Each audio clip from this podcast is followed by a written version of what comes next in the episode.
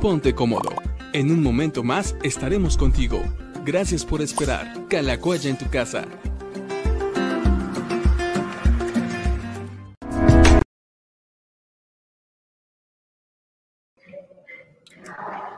Hola, amorcito, ¿cómo estás? Muy buenas tardes a todos nuestros queridos amigos que ya están conectados en esta tarde un poco fresca. No sé cómo esté en las ciudades donde ustedes están, pero aquí estamos un poquito frescos en esta tarde. ¿Cómo ha sido tu día, amor mío? Hola, amorcito, muy bien, gracias a Dios, que con muchas, muchas actividades y trabajo y demás, pero contentos de estar sirviendo al Señor y sobre todo ahora tener esta tarde diálogos y que tú estés aquí una vez más sustituyendo a Joe. Ay, pues para mí es un gusto, es un placer poder estar con, contigo y con todos nuestros amigos y amigas que ya están conectados.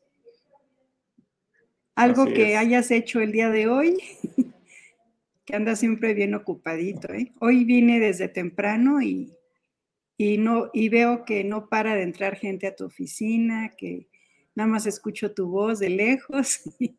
siempre andas bien ocupadito, amor.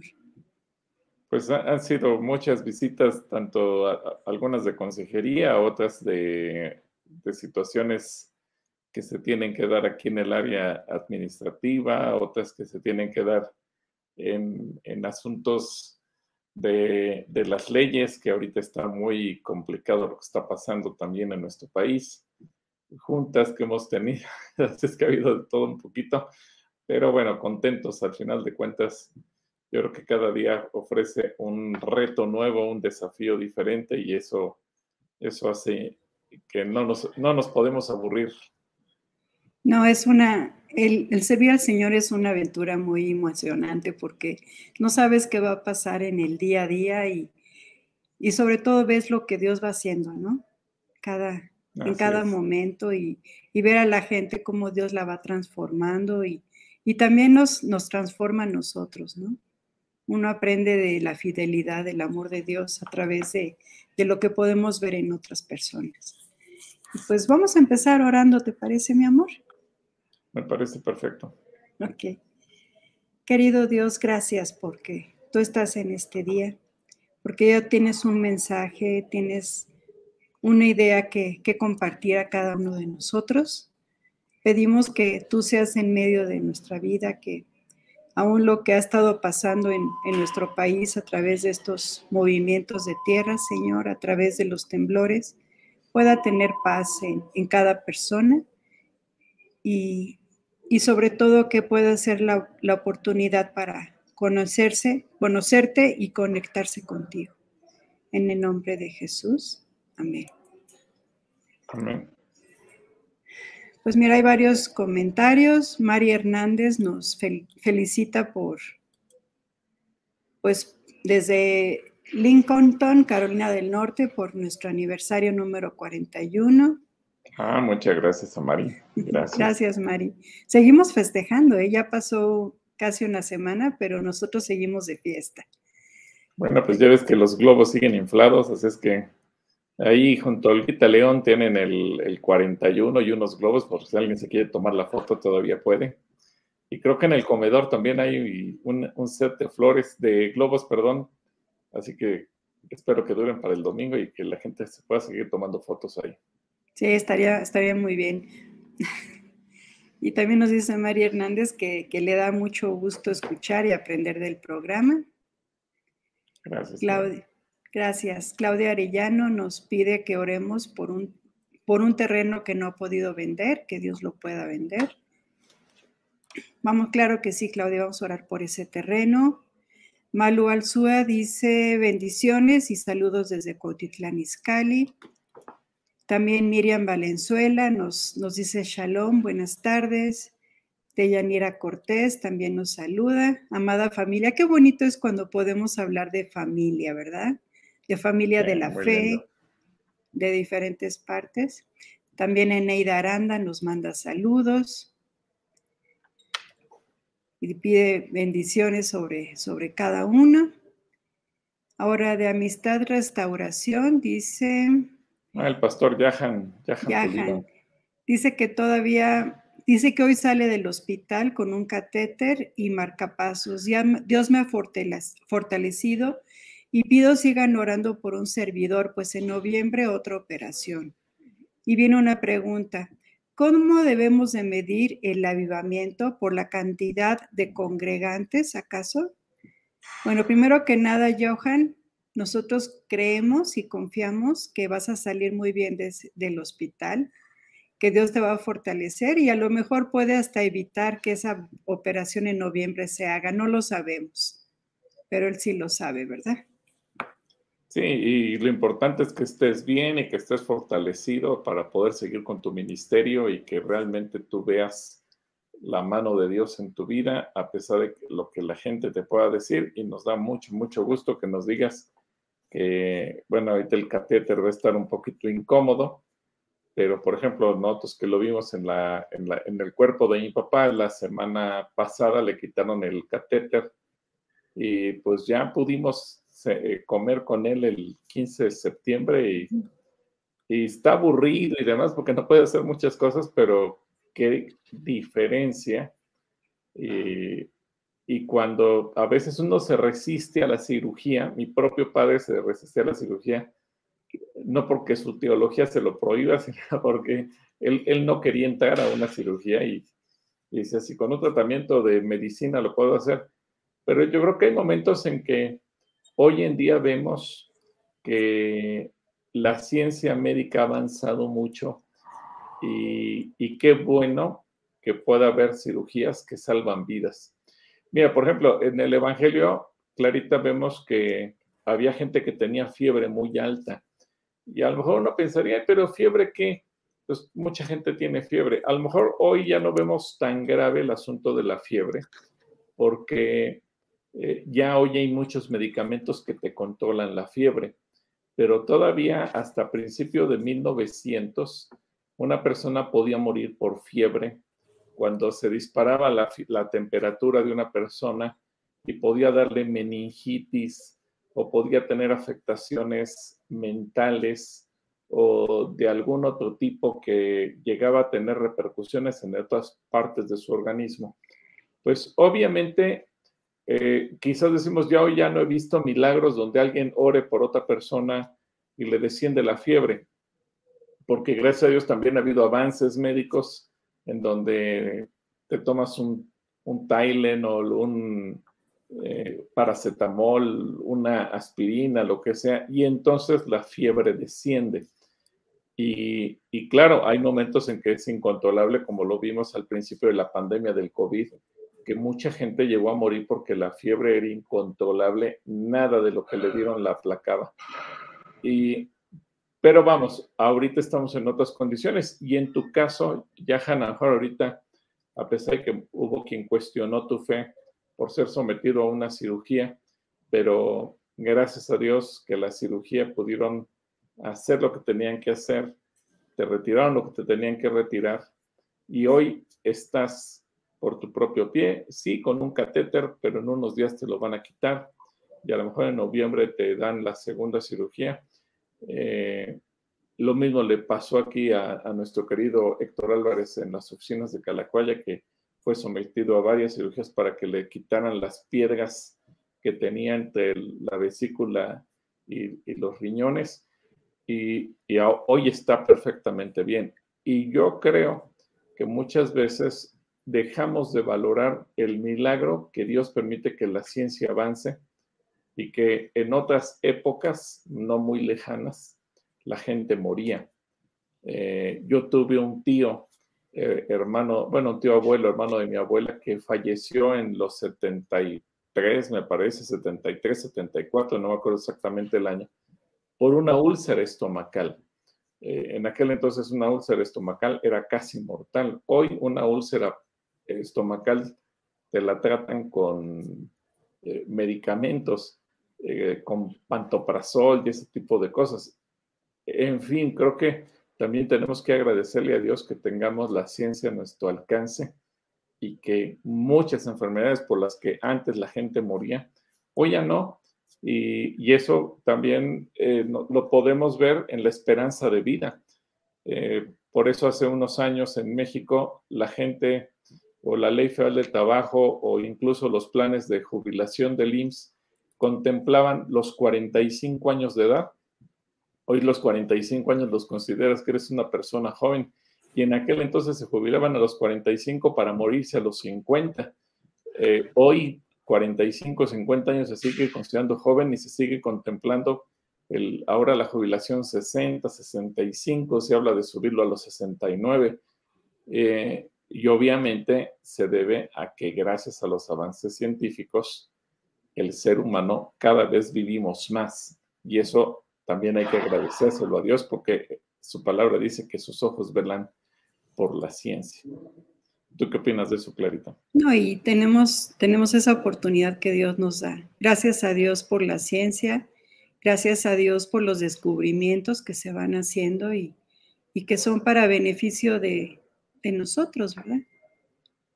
Así es. Así es. Y bueno, la pregunta, ¿cómo debemos medir el avivamiento? ¿Por la cantidad de congregantes acaso? Bueno, esta es una pregunta para la filosofía teológica de, un seminario bíblico, pero yo te diría que básicamente yo vería factores para medir un avivamiento. Uno, muchas veces podemos pensar que es por la visitación del Espíritu Santo, pero eso también es muy relativo, porque podríamos pensar que porque mucha gente fue bautizada con el Espíritu Santo, mucha gente habla en lenguas, o tenemos un gran avivamiento en la alabanza de la iglesia y de repente todo el mundo danza. Sí, podríamos pensar que eso es parte de un avivamiento interno de una iglesia, pero también tendríamos que considerar la influencia que la iglesia tiene sobre su ciudad, sobre su estado, sobre su sociedad. Eh, porque de nada nos serviría decir que somos llenos del Espíritu Santo, que todos en la iglesia hablamos en lenguas, que tenemos unos cultos increíbles con alabanza, adoración, que todos terminamos llorando y postrados delante de Dios, etcétera, etcétera, pero que la influencia de la iglesia es nula o es cero en la sociedad en la que vivimos. El Señor Jesucristo dice que tenemos que ser luz y tenemos que ser sal. Yo creo que un avivamiento es cuando esa luz es tan intensa que disipa las tinieblas. Yo creo que esa, esa luz debe ser tan intensa que ilumbre, eh, alumbre a los que están perdidos, que esa luz es tan intensa que podamos ser un factor de referencia, de transformación para nuestro gobierno, para la educación, para las artes, para los deportes, etcétera. Creo que en el momento en que la iglesia llegue a ese nivel de influencia, estaremos hablando de un real avivamiento. Creo que se ha tomado algunas caras del avivamiento, que son parte de sí, porque cuando el Espíritu Santo visita un lugar, eh, evidentemente que bautiza a la gente, que la gente habla en lenguas, que la gente adora, que la gente tiene unos cultos maravillosos donde tenemos un encuentro cara a cara con Dios es cierto, pero yo creo que no lo podemos limitar ahí. Y el avivamiento finalmente va a traer más gente a conocimiento de Cristo y arrepentimiento y que más gente llene las congregaciones también, pero yo creo que es el resultado de, si lo vemos al revés, es decir, vemos cuánta gente hay en una congregación, decimos, aquí hay un gran avivamiento, pues es muy relativo, porque ¿qué tal si esa iglesia esa iglesia no, no influye, no camina en santidad, no, no, no manifiesta los frutos del Espíritu Santo, pues podría estar llena de gente, pero igual puede llenar un estadio de fútbol o de béisbol o un concierto de un artista o un evento deportivo. Y eso no significa que haya un avivamiento. A veces la gente puede ir porque le gusta reír, porque le gusta cualquier cosa. Y hoy incluso en las redes sociales puedes ver gente que, que sigue a un influencer que hace chistes. Y qué padre que lo sigan, no estoy en contra de eso. Pero creo que, que el avivamiento va más allá de los números, el avivamiento tiene que ver con la influencia. Eso es lo que, lo que yo veo. Si no somos una sal tan potente que podamos detener el pecado, entonces seríamos a lo mejor un costal de sal pero insípida. Y dice Jesús que cuando la sal ha perdido su sabor, ya no sirve para nada. Puede ser que en ocasiones tomes una pizca de sal y esa pizca de sal cambie el sabor de un platillo. Yo creo que la iglesia no importa si es chiquita, mediana o grande. Cuando la iglesia es sal y detiene el pecado y cambia una sociedad, entonces puedes decir que ahí hay un verdadero avivamiento. ¿Tú qué opinas, Terita? Completamente de acuerdo. Y claro que tenemos que empezar por, por lo más cercano, ¿no? Hasta que podamos impactar hacia afuera. Empezando por un avivamiento personal, después podríamos decir un avivamiento familiar y después un avivamiento hacia afuera. Porque cuando habla de la luz, dice que para que alumbre a los que están en la casa, empezando por la casa, pero también dice que tenemos que ponerlo en alto para que pueda alumbrar a los que están afuera. Entonces yo creo que tenemos que, verlo en diferentes escalas, pero sí es completamente de acuerdo contigo que, que, la iglesia está para avivarse, pero no dentro de las cuatro paredes del edificio, sino que tenemos que salir y manifestarlo hacia afuera, a nuestros vecinos, a la gente que está cercana a nosotros, al, pequeño mundo que nos, que nos rodea primero, ir extendiéndonos hacia afuera. O sea, completamente de acuerdo contigo, amor mío. Y pues un saludo para Johan. Esperemos que, nos platique cómo se, se, se siente ya estando en casa.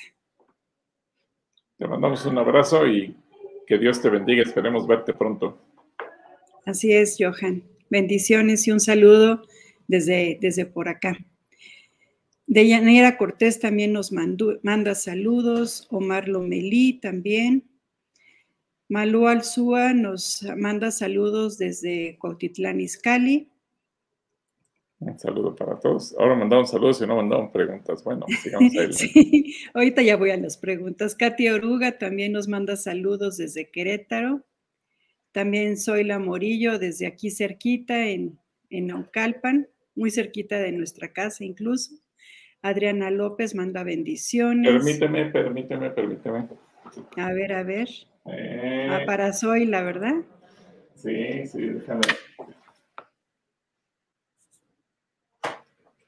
Este es. El domingo la vi por aquí. a Zoila la vi el domingo que la hermana Zoila me hizo favor de obsequiarte desde Ecuador. Ándale. para que la hermana Zoila. Gracias, hermana. Gracias. Es usted muy, muy amable. Que Dios le bendiga y le multiplique. Muchas, muchas gracias. Estás como todo un ecuatoriano, mi amor, con un toque ecuatoriano en este día. Un abrazo, Zoila, te queremos mucho. Un saludo desde, desde aquí, cerquita de ti. Que Dios te bendiga mucho. Olga Tobar también nos manda saludos y aquí viene una pregunta, ya las, las, las primeras del día de, de Drey. Dice, un saludo, Edrey. Nos da mucho gusto poderte haber visto el domingo por acá. Y dice Edrey, debemos de pedir a Dios que cambie el corazón de los inconversos, aunque no se les predique verbalmente. Debemos de olvidarnos de las personas que no quieren nada con nosotros por respeto. Son un par de preguntas muy, muy interesantes y van un poquito ligados a, a la pregunta que nos hizo nuestro querido Johan, ¿verdad? Acerca de, del avivamiento. Pues yo creo que, mira, pedir que Dios queme el corazón de los inconversos siempre va a ser válido.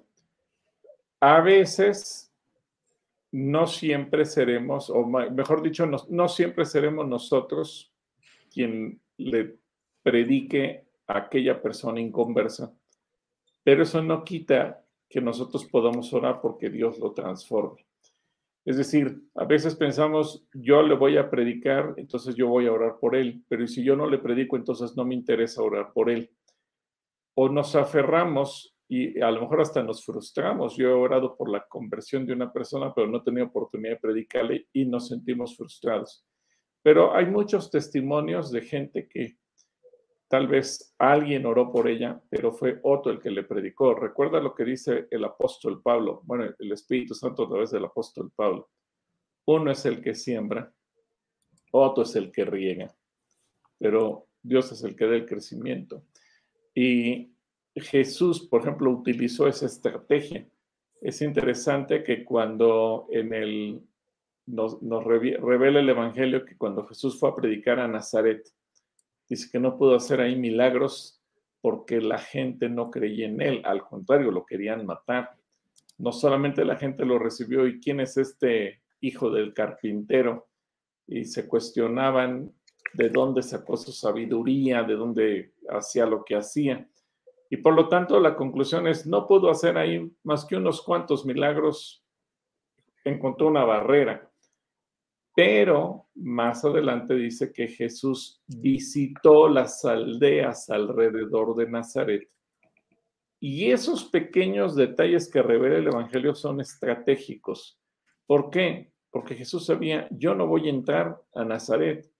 Por eso aclara eh, el Evangelio, nadie es profeta sin honra, sino en su propia tierra y entre su parentela. Pero ¿qué hizo Jesús? Él sabía que a él lo iban a rechazar, pero le predicó a la gente de alrededor para que la gente de alrededor llevara al conocimiento de Cristo a la gente de Nazaret.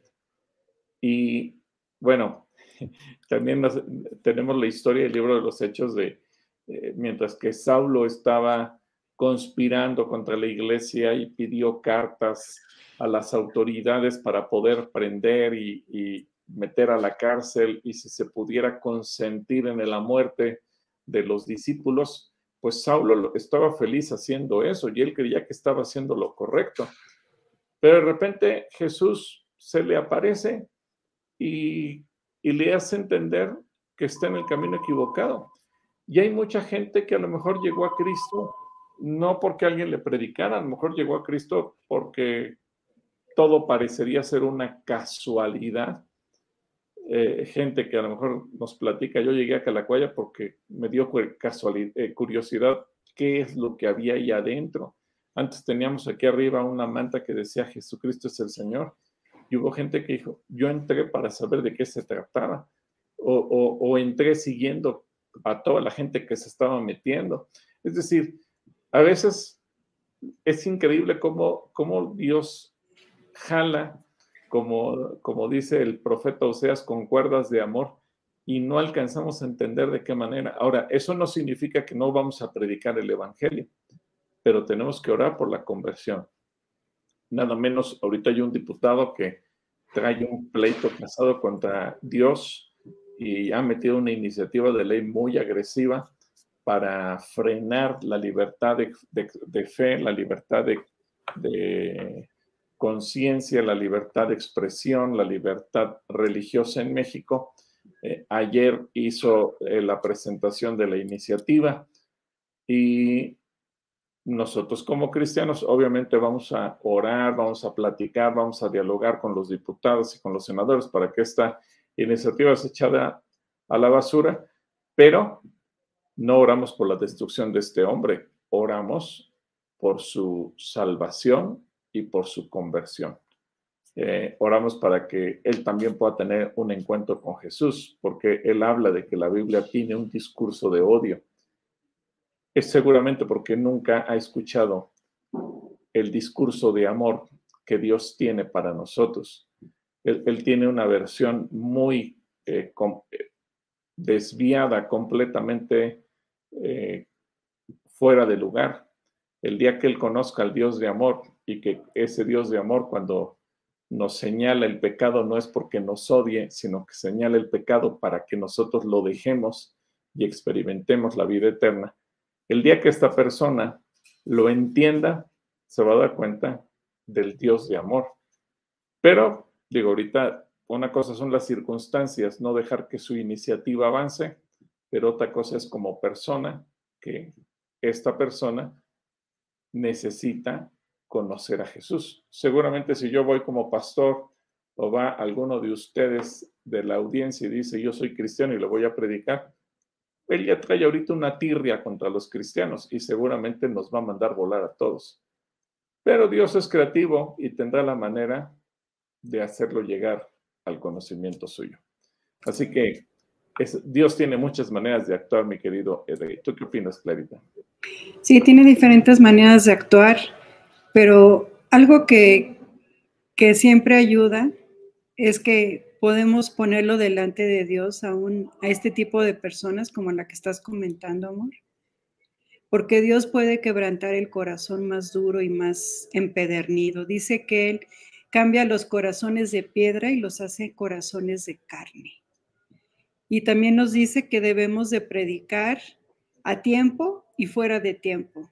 O sea, siempre tenemos la oportunidad, si tenemos la oportunidad de hablar, de decir algo, debemos de hacerlo. A lo mejor no es el tiempo o a lo mejor sí es el tiempo para esa persona. No debemos de desistir, pero sobre todo tener siempre una base de interceder por esa persona, porque Dios puede ir hasta lo más profundo de, él o de ella. En el caso de la persona que tú comentabas, no sabemos qué es lo que él ha vivido, qué es lo que está motivando todas las esas esa iniciativa que él que él quiere implantar o que quiere que se legisle y se apruebe, pero sabemos que tenemos un Dios bien poderoso que, que está actuando y, aún va a llevarlo a, que él pueda conocerlo, ¿no? En un momento dado. Nada más es lo que yo quería agregar. Y, recordando, por ejemplo, gente como Nabucodonosor, que al final se convirtió, gente como Manasés. Entonces, eh, Claro que tenemos que orar por el corazón, que Dios cambie el corazón de las personas inconversas, aunque nosotros no tengamos la oportunidad de predicarles. Si la tenemos, qué bueno. Y si no la tenemos, eso no impide que oremos por ellos. Y que si nos debemos olvidar de las personas que no quieren nada con nosotros por respeto, bueno, pues evidentemente depende de eh, la, la, persona, la situación. Por ejemplo, si es un familiar con el que tuve un disgusto y a lo mejor me dice, no quiero saber nada de ti, voy a orar por esa persona y en algún momento voy a insistir en reconciliar. ¿Por qué? Pues porque Dios no quiere que vivamos peleados o, en discusión. Pero a lo mejor si tú, Edgar, y, eh, tienes un amigo, una amiga y, esa persona te dice, no me molestes, está bien, porque a lo mejor no hay un nexo, un vínculo, una relación, y ahí lo más sano es terminar eso para que tampoco te puedan acusar después de estar acosando o de estar haciendo cualquier otra cosa indebida. Ese sería mi consejo, mi querido Edgar. No sé qué le quiera agregar Clarita también. Yo creo que, que nosotros podemos no olvidarnos, sino vuelvo a lo mismo, podemos interceder por las personas y a lo mejor ellos no quieren que, le, que nos acerquemos, que les hablemos, a lo mejor ya hasta les caemos mal, porque a lo mejor hemos sido insistentes o, no se ha sido prudente y sabio, siempre podemos ponerlos en oración y, y, pedir que, como, como comentabas, Gil, si Jesús no pudo con su propia familia, lo que hizo fue estar alrededor de, de la familia y, la, y alrededor fue que pudieron impactar incluso a su propia familia. Entonces Dios siempre tiene formas y estrategias de que nosotros podemos compartir a otros. Nos dice en Jeremías que clamemos a Él y que Él nos va a enseñar cosas grandes y ocultas que nosotros no conocemos. O sea, el interceder nos va a permitir descubrir qué son esos, esas situaciones en la vida de la persona que están siendo un obstáculo, que están siendo un tropiezo para que él o ella no se acerquen a Dios.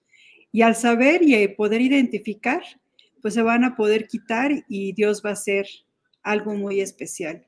Y yo recuerdo, amorcito, que cuando fueron las inundaciones en Veracruz, no sé si te acuerdas que, que se fue a, llevar ayuda, se llevó, se llevó también la palabra a esos lugares y la gente que era muy difícil, incluso algunos que eran como caciques en ese lugar, ellos, después de ver la ayuda de parte del pueblo de Dios, de parte de cristianos, ellos mismos abrieron las puertas de su, de su corazón a Cristo y también abrieron las puertas incluso de sus propias casas para que ahí se compartiera la palabra. O sea, no sabemos a veces las circunstancias que están alrededor de, las personas y que seguramente mucha gente estuvo orando por ellos y, Dios tuvo que mandar una inundación fuerte para que pudiera simbrar sus corazones y ellos se pudieran acercar a Dios.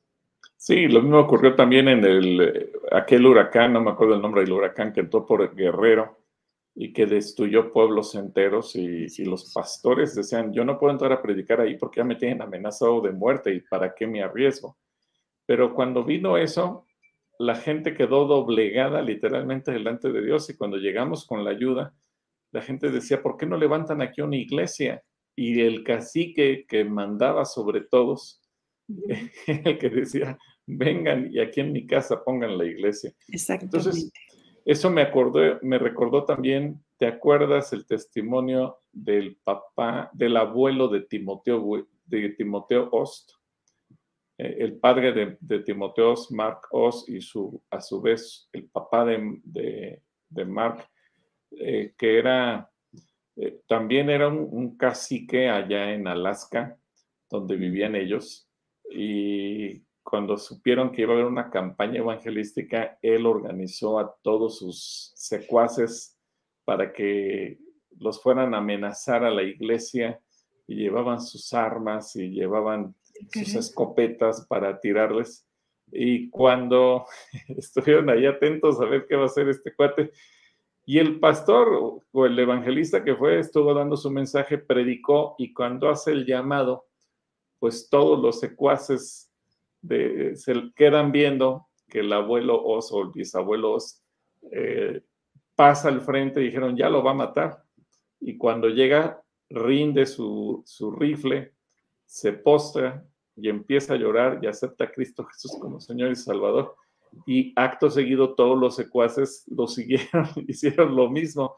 Y de ahí empieza una dinastía, la dinastía Ost, que hasta el día de hoy eh, pastorean centros de fe en diferentes partes del mundo. Un, testimonio precioso de una familia muy bonita, la familia Ost, a la cual le tenemos mucho cariño y respeto y, que han hecho un trabajo increíble. Claro, hoy tú ves eh, a los bisnietos o tataranietos ya pastoreando iglesias, pero cuando te vas, bueno, ¿y esto dónde empezó? ¿Dónde surgió? El testimonio es extraordinario. Yo no lo recordaba, pero qué tremendo, qué tremendo. Sí, sí. Lo que, lo que Dios puede hacer, cómo Dios puede transformar a esas personas. Y seguramente lo va a hacer con la gente que, que está a nuestro alrededor o que la conocemos y, y que decimos, ay, cómo me gustaría que esta persona tuviera a Cristo en su vida. Claro que se puede. Dios Dios puede quebrantar a la persona más dura y, puede convertirle con una, una persona que tenga un corazón tierno, un corazón que tenga hambre de Dios, porque Dios lo puede hacer. Para Él no hay nada imposible. Así es. Así es. Y no era pues Marco, era Daniel Os, el, papá de Timoteo. Ok. Daniel eh, era Daniel y el papá de Daniel era el que hacía eso. Entonces, bueno, son testimonios de gente que a lo mejor uno pensaría jamás se van a convertir, pero para Dios no hay imposibles. Alguien dijo para el Espíritu Santo lo mismo es que se arrepienta la persona más decente del mundo que el, el peor criminal que esté en algún reclusorio. Para el Espíritu Santo no hay gente imposible. Él dice que quiere que todos los hombres sean salvos y vengan a conocimiento de la verdad. Pero todos, eso implica todo tipo de personas. Así, Así es. Adriana López dice, dice, luz tan intensa que alumbra a los perdidos. Y pone muchas estrellitas en forma de luz, referencia de transformación.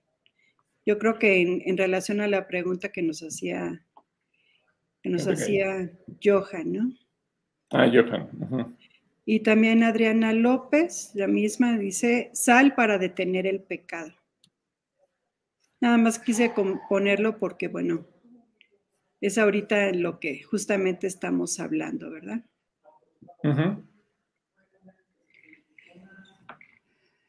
Así es. Muy bien. Bueno, sigamos adelante. Sí, Jane, Jane, Fuentes también nos manda saludos desde, desde San Francisco, California. También felicita por el 41 aniversario. Ah, mira, ya recibimos dos felicitaciones, la de María Hernández desde Carolina del Norte y ahora Jane es de San Francisco, San Francisco California. Un saludo hasta San Francisco, Jane. Así es. Y aquí Mónica Morillo nos hace una pregunta, dice... Ahora desde la mitad del mundo. desde la mitad del mundo, así es. Dice, buenas tardes, pastor y hermana Clarita, qué lindo verles igualmente. Qué, lindo leerte, ¿verdad? No podemos verte, pero te podemos leer. Dice, una pregunta, ¿a qué se refiere lo que dice el Salmo 104, 26? ¿Qué es el leviatán? Muchas gracias. Y mira, por aquí lo tengo, el versículo. Bueno, en lo que tú pones el versículo, a ver si la gente recuerda. Tuvimos una serie que, en donde hablamos también de ello y a ver cuánta gente recuerdo durante la pandemia y, dedicamos eh, un capítulo entero, una predicación entera, mejor dicho, a todo el tema de la creación, el leviatán y demás. Así que déjenme acordar que, ¿cómo se llamó esta serie que tuvimos? Fue el año pasado. Y a ver si ahorita tú pones el versículo y yo aquí está, mira, aquí está. A ver. Aquí está, mira, te lo, lo voy a leer. ¿Te parece bien? Me parece perfecto. Dice, allí navegan los barcos, allí está el leviatán, el monstruo que hiciste para jugar con él. Qué interesante esta versión de Dios habla hoy, ¿eh? Sí, muy, muy interesante. Dios habla hoy. A ver, ¿lo puedes volver a leer, por favor? Sí, dice, ahí navegan los barcos. Allí está el leviatán, el monstruo que hiciste para jugar con él. Ok. Bueno, fue en una serie que vimos sobre eh, sobre los animales que dedicamos un tiempo especial para hablar de la creación, cuando fueron creados todos los animales. Si alguno de estos amigos nos ayuda y, le puede decir a la hermana Mónica quién es el leviatán o qué animal es el leviatán, yo creo que va a ser de mucha, mucha utilidad. Y si no, pues ya le daremos respuesta nosotros. Ok, mira, antes de, pasar a otra pregunta, la misma Mónica nos hace una petición de oración. Dice que, que necesita, está haciendo un trámite legal y dice, pastor, por favor, pido oración por un documento legal que no ha salido, que el Señor abra las puertas y lo podamos tener para iniciar un proyecto. Ok. Creo que nos comentó algo cuando, cuando nos vimos acerca de justamente de ese documento. sí. Sí, sí, sí, sí, recuerdo algo de eso. Ok, entonces, pues mientras, mientras nos van contestando, también Adriana López nos, nos le dice que excelente programa, gloria a Dios. En lo que nos van contestando, Angélica Murillo también manda bendiciones. Ofelia Palomino también manda bendiciones. Natalia Schitle también nos saluda. Aquí hay otra pregunta de Edrey Espitia. Perdón, Clarita, perdón. Dime, mi amor. Eh, la serie, para que Mónica la pueda encontrar, se llama La Creación. Bueno, y la gente que también la quiera ver, La Creación.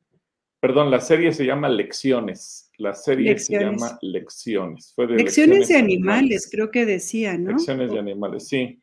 Lecciones de animales. Y el título del mensaje fue La creación.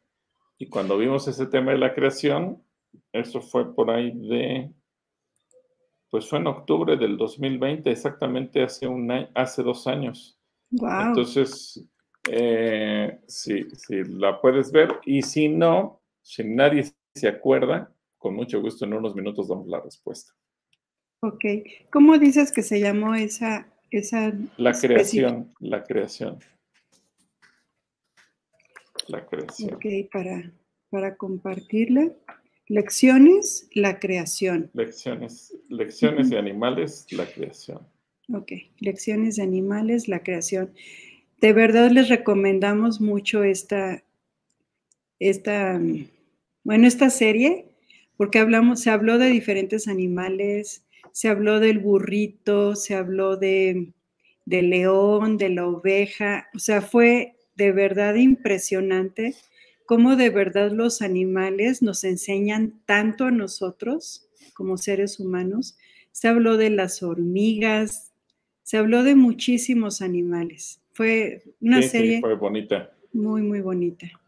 Y, y, justo cuando di ese tema de la creación, a la semana siguiente los jóvenes me pidieron un foro para poder discutir, sobre todo los chavos que están en prepa y universidad ya querían que discutiéramos varios asuntos. Entonces, creo que fue muy interesante, fue bonito y, y ojalá, hermana Mónica, pueda encontrarlo, verlo y si alguien ahorita dentro de la audiencia se acuerda de esa predicación y ahí explicamos quién es el Leviatán, pues entonces sería genial que pudiera eh, darnos o ayudarnos con la respuesta.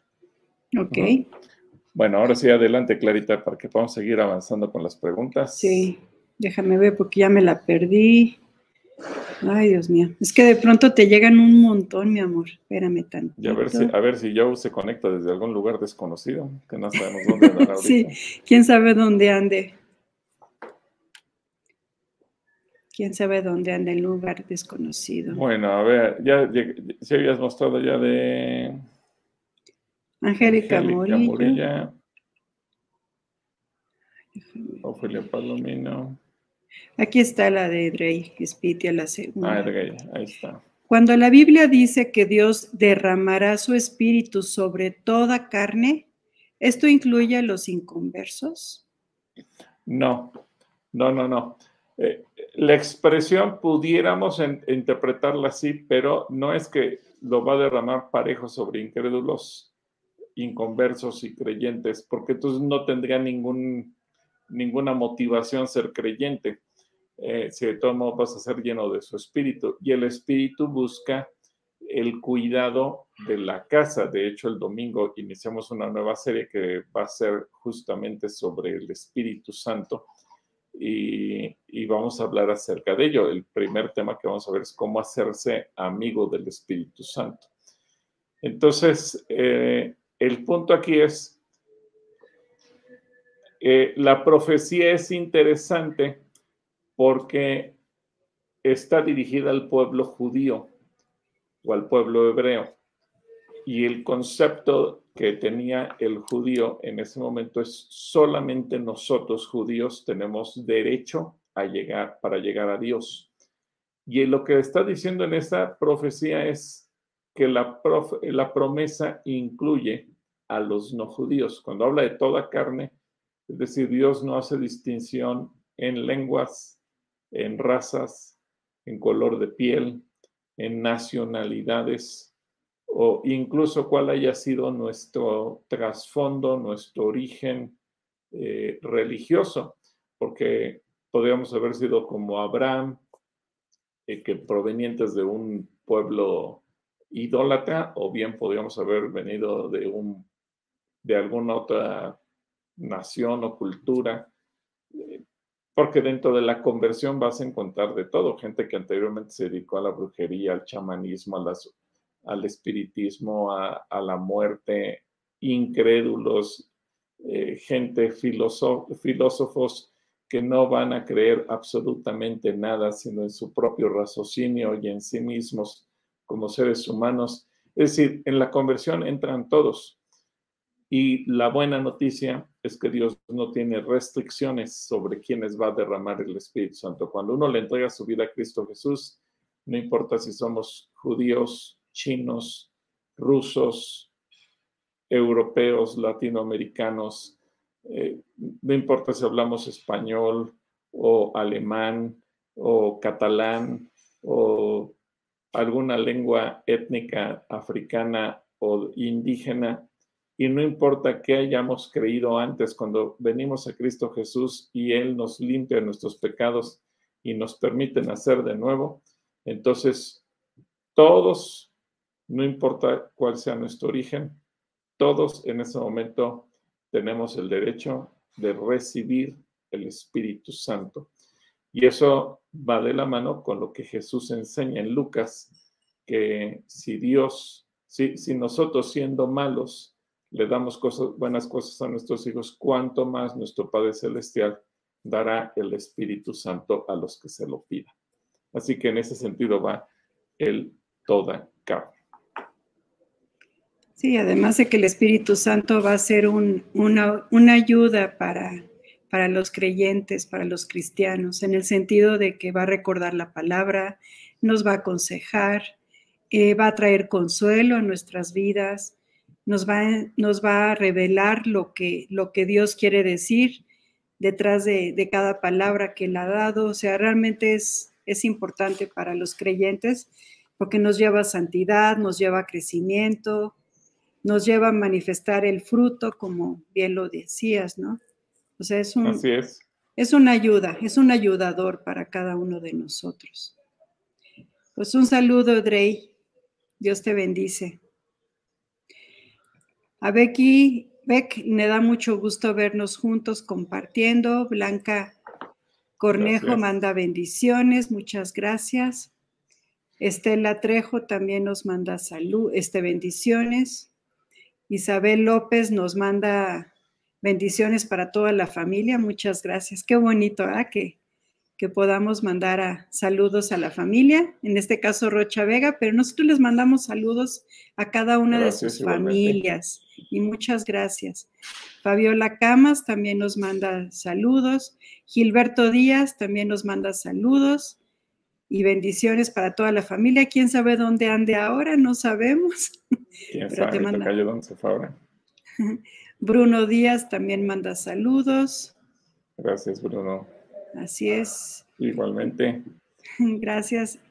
Isabel López nos pide provisión económica para su esposo, que es taxista, que es salvo, que tenga mucho trabajo, porque tenga trabajo, también porque tenga, eh, también tenga protección física y espiritual, para su esposo Alejandro y para acá más adelante dice que también para sus hijos, Perla y Esmeralda, y para, y para ella también, y dice que muchas gracias.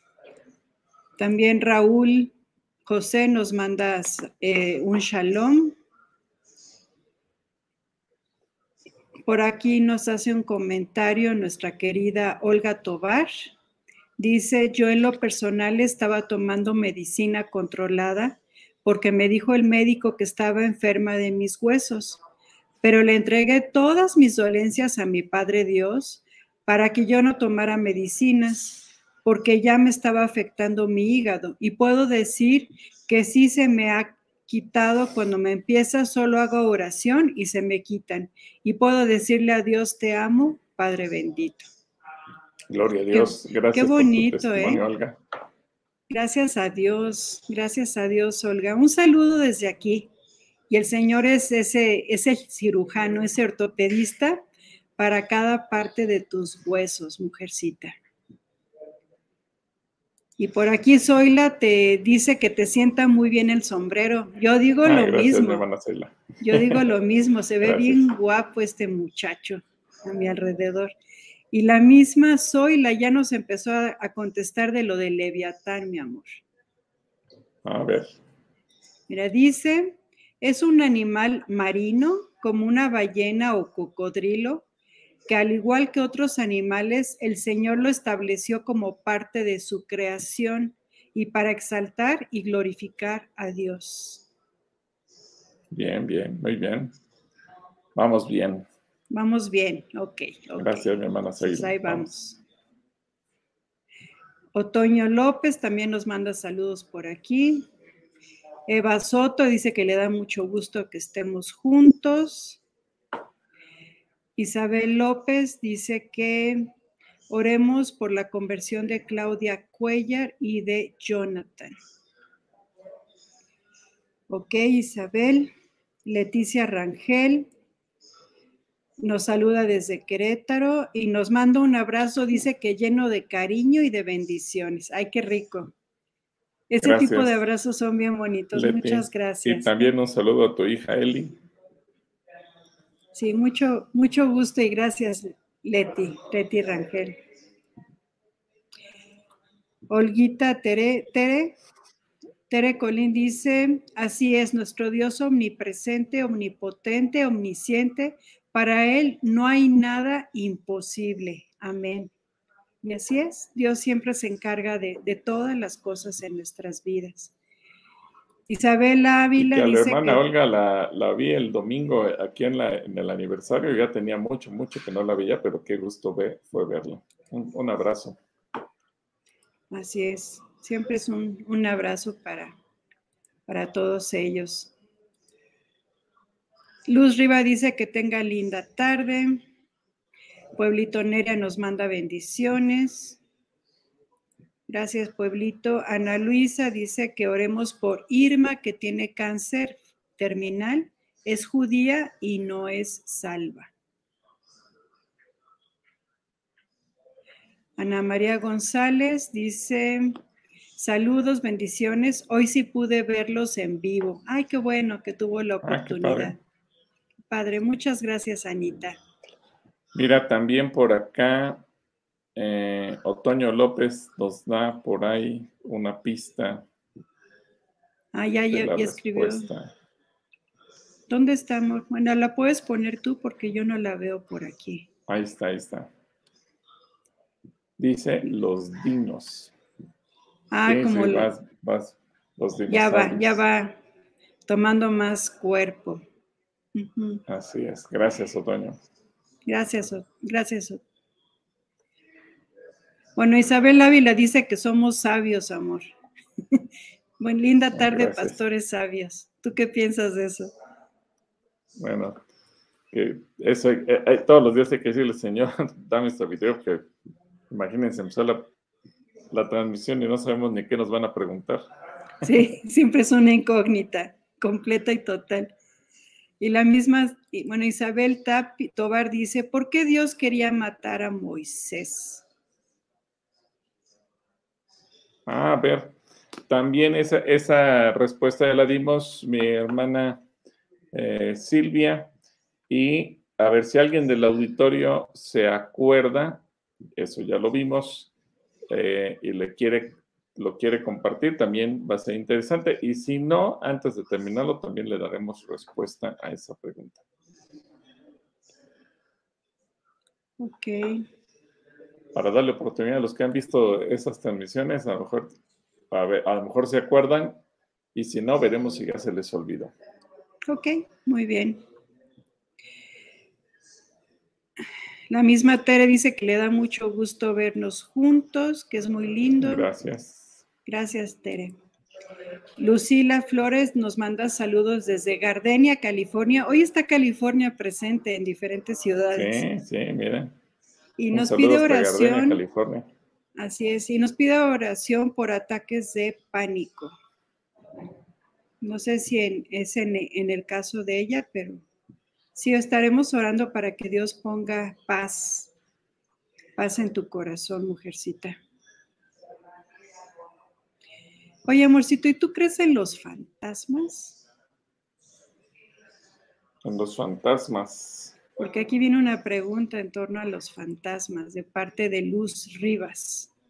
Ah, ¿te acuerdas que hubo una calatrivia donde preguntamos quién había visto un fantasma? A ver si también.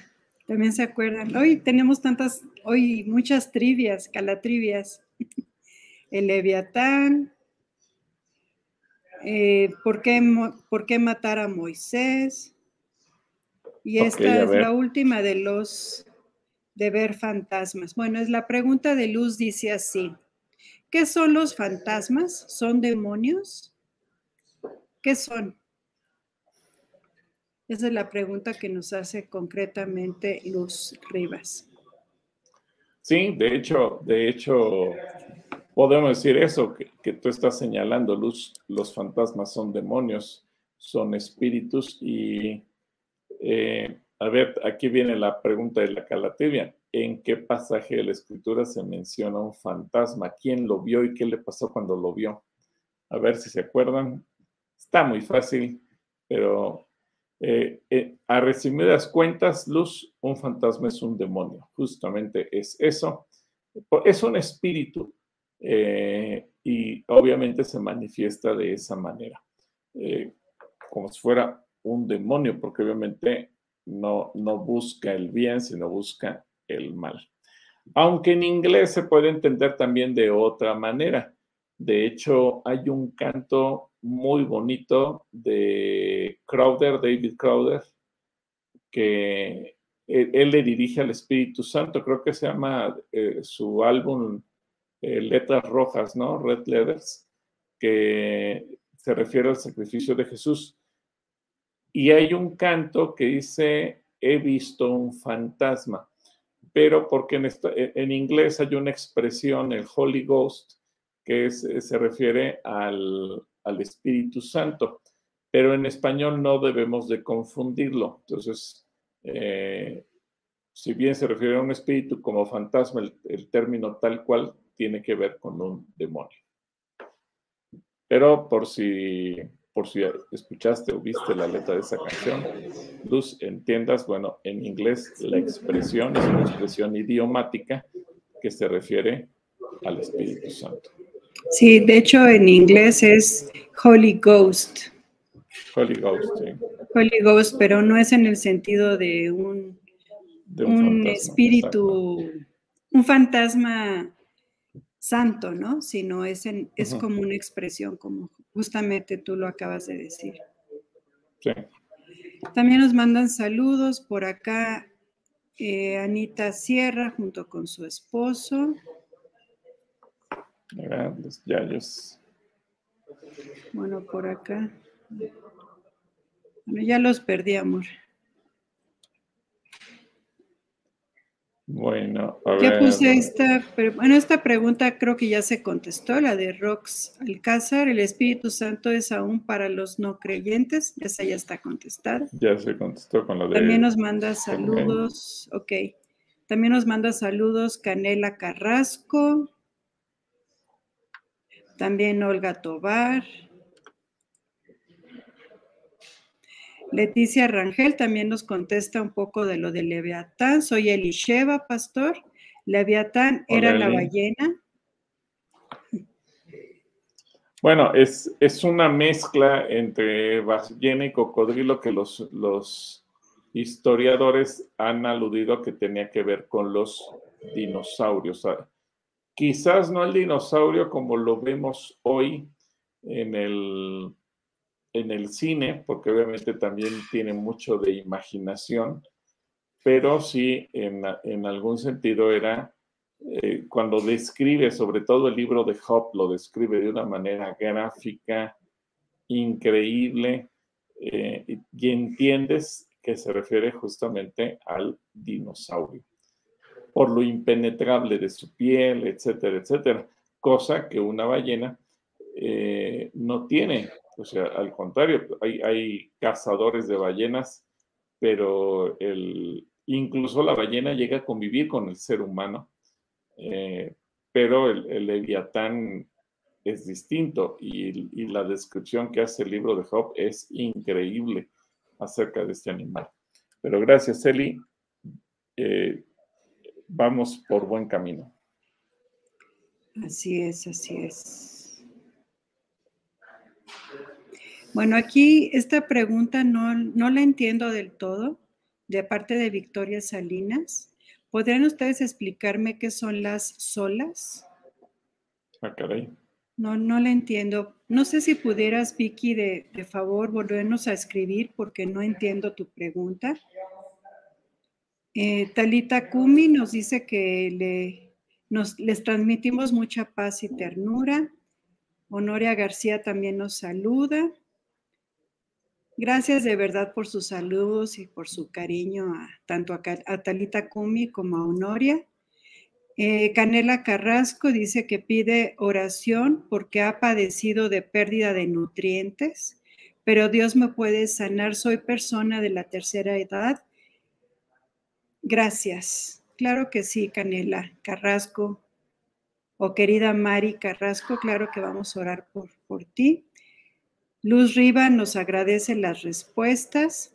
Bonnie Stevenson, que bueno, ella, ella sí habla inglés bien, dice que estamos bien, que sí se dice Espíritu Santo como, como Holy Ghost. Gracias por compartirnos y nos manda incluso un abrazo. Gracias, Bonnie, por. Bonnie, un saludo a ti y a toda la congregación que ustedes pastorean, toda la familia Stevenson allá en la Tierra Prometida. Realmente un abrazo para todos ustedes. Gracias por escribirnos. Así es. Y bueno, aquí hay una, una respuesta de la calatrivia del fantasma por parte de Tere Colín. Incluso nos da la cita. Dice, Job vio un fantasma y dijo que se le había erizado el cabello. Y nos da la cita que está en Job 4, 15 y 16. ¿Quieres que la ponga? Sí, solamente que hay que hacerle una aclaración a la hermana Tere. Si bien lo dice el libro de Job, no fue Job el que lo vio, fue otro personaje. Solamente es la aclaración. la cita es correcta, solamente que no es, si quieres leerlo, Clarita. Dice, un soplo me rozó la cara y la piel se me erizó. Alguien estaba allí y pude ver su silueta, pero no el aspecto que tenía. Todo en silencio, luego oí una voz. ¿Hasta ahí o quieres que vea el 17? A ver, a ver qué dice el 17. No, creo que está ahí. Se va a acabar. A ver. Luego oí una voz, ¿puede el hombre ser justo ante Dios? ¿Puede ser puro ante su creador? Pero yo creo que aquí está la, descripción perfecta, ¿no? Dice que sintió un soplo que rozó la cara y la piel se me erizó, así como cuando, cuando decimos que se nos levantaron los vellitos, ¿no? Alguien estaba allí y pude ver su silueta, pero no el aspecto que tenía. Así es. Ok. Okay. Y bueno, ¿qué, ¿qué, versión leíste? ¿La Dios habla hoy? No, Sí, Dios sí, habla Dios habla hoy. ¿Quieres que vea otra versión? Ahí, omite la palabra fantasma. La palabra fantasma la llega a utilizar la Reina Valera y no sé si la traducción en lenguaje. Bueno, la Reina Valera aquí está. Dice, y al pasar un... Déjame ponértela. Y al pasar un espíritu por delante de mí, hizo que se erizara el pelo de mi cuerpo. Paróse delante de mis ojos un fantasma cuyo rostro yo no conocí y quedó ahí que decía, será el hombre más justo que Dios, será el varón más limpio, pero aquí está. Más que esta versión está como rara. Erizar el pelo de mi cuerpo.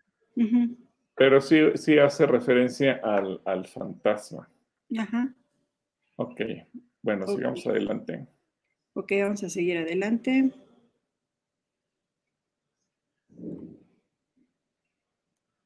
Ok. Leticia Rangel dice que sí, que muchas gracias. Noemí también manda saludos. Aquí está Victoria Vicky, nos, nos contesta lo de la, la, pregunta, nos completa la pregunta. Las cinco solas, creo que es algo del movimiento protestante. Sigo sin entender, Vicky. No sé si tú le entiendas, mi amor. A ver, déjame ver. Las cinco solas del movimiento protestante. Ah, bueno, fueron cinco, así como hubo el credo de la religión católica, eh, creo en un solo Dios, etcétera, etcétera. También eh, hubo cinco declaraciones o cinco afirmaciones cuando nace la iglesia en tiempos de la reforma que tenían que ver con solo Cristo, solo la escritura, solo la fe, solo la gracia y solo a Dios la gloria. Entonces, son, son expresiones eh, muy sencillas y que de alguna manera no necesitamos intermediarios, solo Cristo salva. No necesitamos libros que nos den revelación, por ejemplo, caso Testigos de Jehová, que tienen todo un compendio de libros y revistas, caso los mormones, eh, porque solo la escritura es suficiente. Eh, necesitamos la fe, no necesitamos obras para ganar la salvación. No tengo yo que hacer algo, pagar dinero eh, o hacer cualquier otra cosa. Solo por la fe somos salvos. Solo la gracia es la que nos redime y, Dios nos, nos alcanza de esa manera. No es por mi esfuerzo humano o no puedo hacer yo nada para obtener algo de parte de Dios. Es solamente su gracia y solamente Dios merece la gloria, ningún ser humano, ningún ser creado, llámese ángel o llámese como se llame. Ah, en ese sentido, eh, se refiere a las eh, solas o solos del movimiento de reforma. Recordemos que previo a eso, pues había la compra de indulgencias y podías ir con el santo fulano de tal o la virgen fulana de tal para que intercediera por ti y que si tú dabas una ofrenda de tanto, entonces tus pecados podían ser perdonados hasta tal cantidad de, etcétera, etcétera. Y lo que viene a, enseñar el movimiento de la reforma, y ahí nace lo que se conoce como el movimiento protestante o la iglesia evangélica, es no, de acuerdo a lo que enseña la escritura, Solo hay cinco cosas que se necesitan y aquí entra esta parte. Entonces, espero que eso te ayude. Vicky, gracias por tu pregunta, una pregunta interesante. al principio no le entendimos de qué, cómo, está planteada, pero a eso se refiere. Y un saludo para, para ti y espero que también esta pregunta le sea de bendición y de utilidad a toda la gente que nos está viendo. De hecho, fíjate que hay dos personas, Mónica Morillo y Eric Olarte, que completan lo que acabas de decir justamente. Mónica Morillo dice, pienso que se refiere a la declaración de la reforma de Lutero. Sola fe, sola gracia, sola escritura, solo Cristo. A Dios la gloria. Y también, gracias Moni. Y también Eric Olarte dice, hola pastor, las cinco solas de la Reforma Protestante son los pilares evangélicos que enarbolaron los reformadores del siglo XVI. Solo Cristo, solo Escritura, solo la fe, solo la gracia, solo a Dios la gloria. Yo no lo sabía, ¿eh? Yo no sabía de esto de las solas. Gracias, Eric, y, Eric, y gracias, Moni, por, pues por aportar al programa. Realmente siempre estamos aprendiendo todos, ¿no? Juntos. Sí, sí, eso yo me acuerdo que lo estudié cuando estuve en el seminario bíblico, Clarita, pero estamos hablando de 1986, 87. Wow. Ya llovió, mi amor, ya llovió. Pero cuando, cuando dijo solas, la verdad, no, ya cuando aclaró, ah, bueno, ya, ya agarré la onda. Sí, bueno, yo no, yo no lo sabía, yo no fui al Instituto Bíblico, pero siempre, siempre podemos aprender algo nuevo y, gracias por, por aportar a, este programa.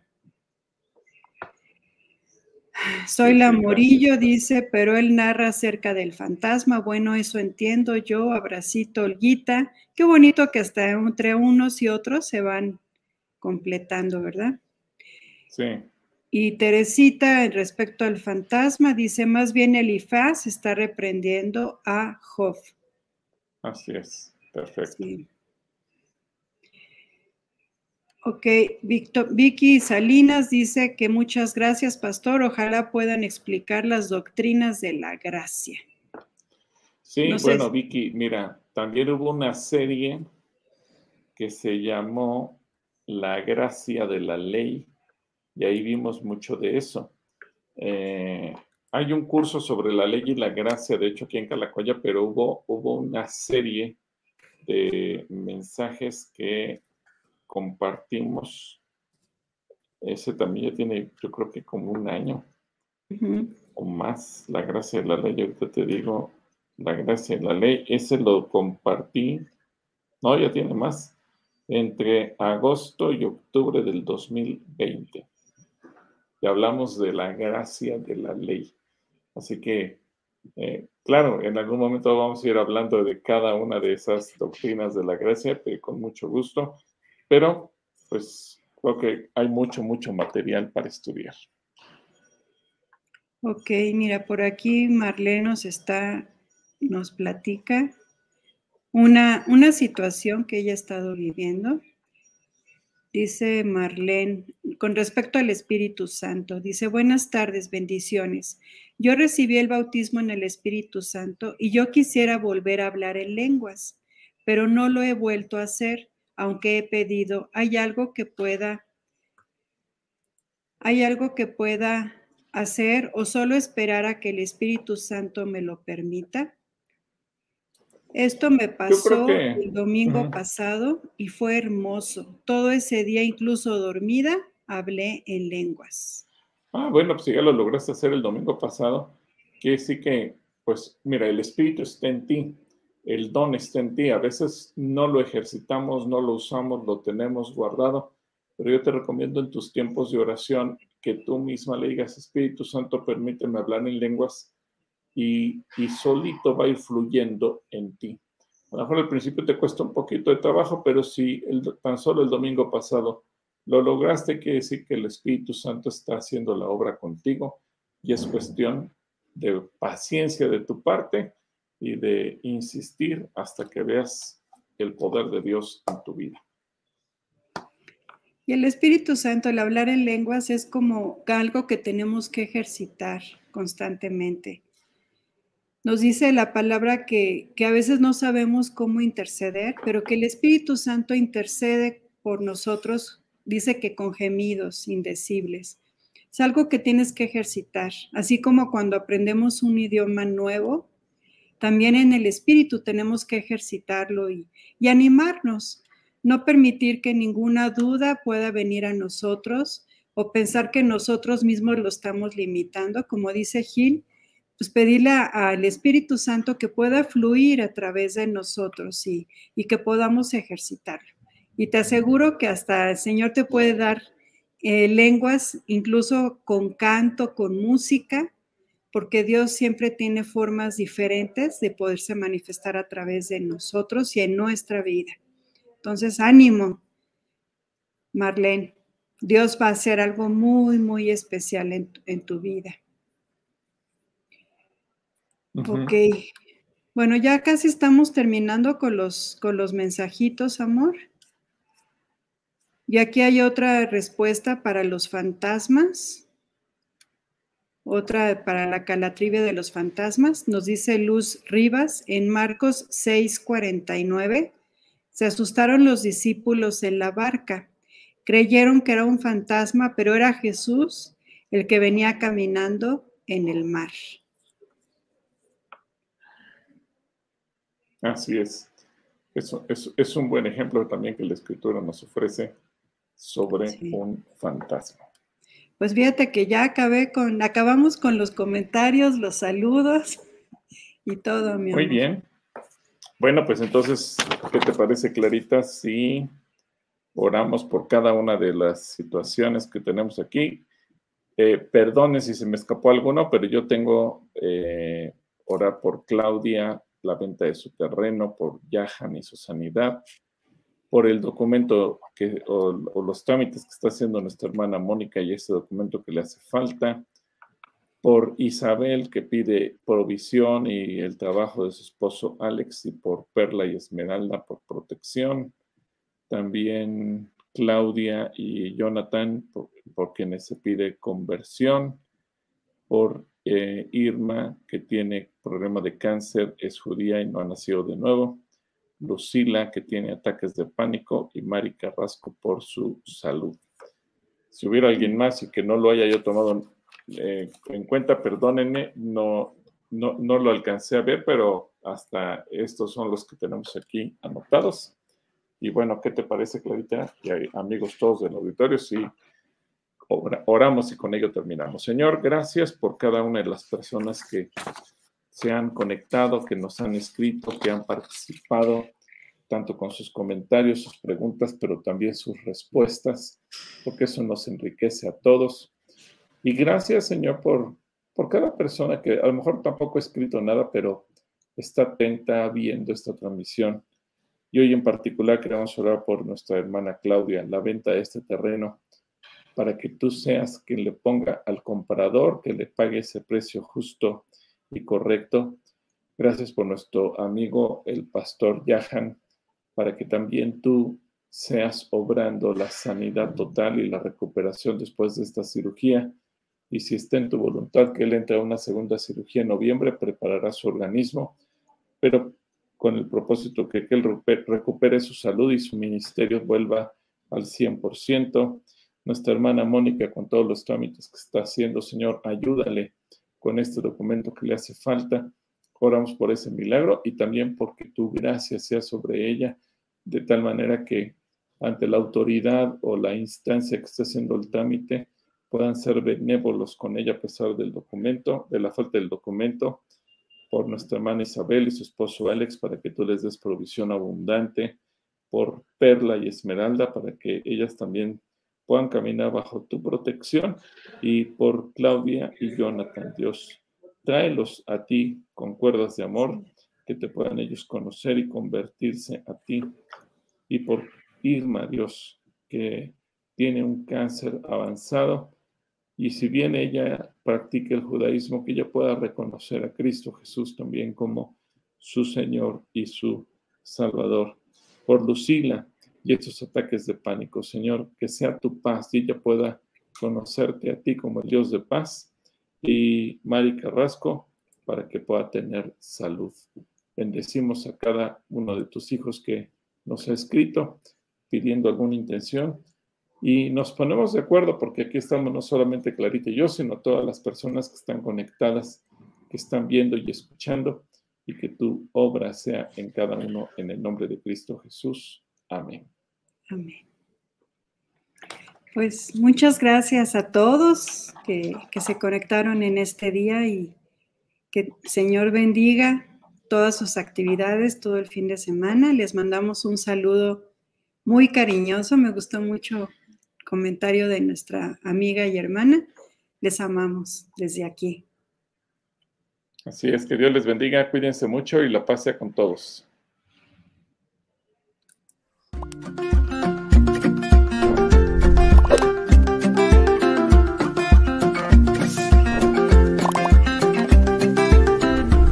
Gracias por estar con nosotros. Dios te bendiga.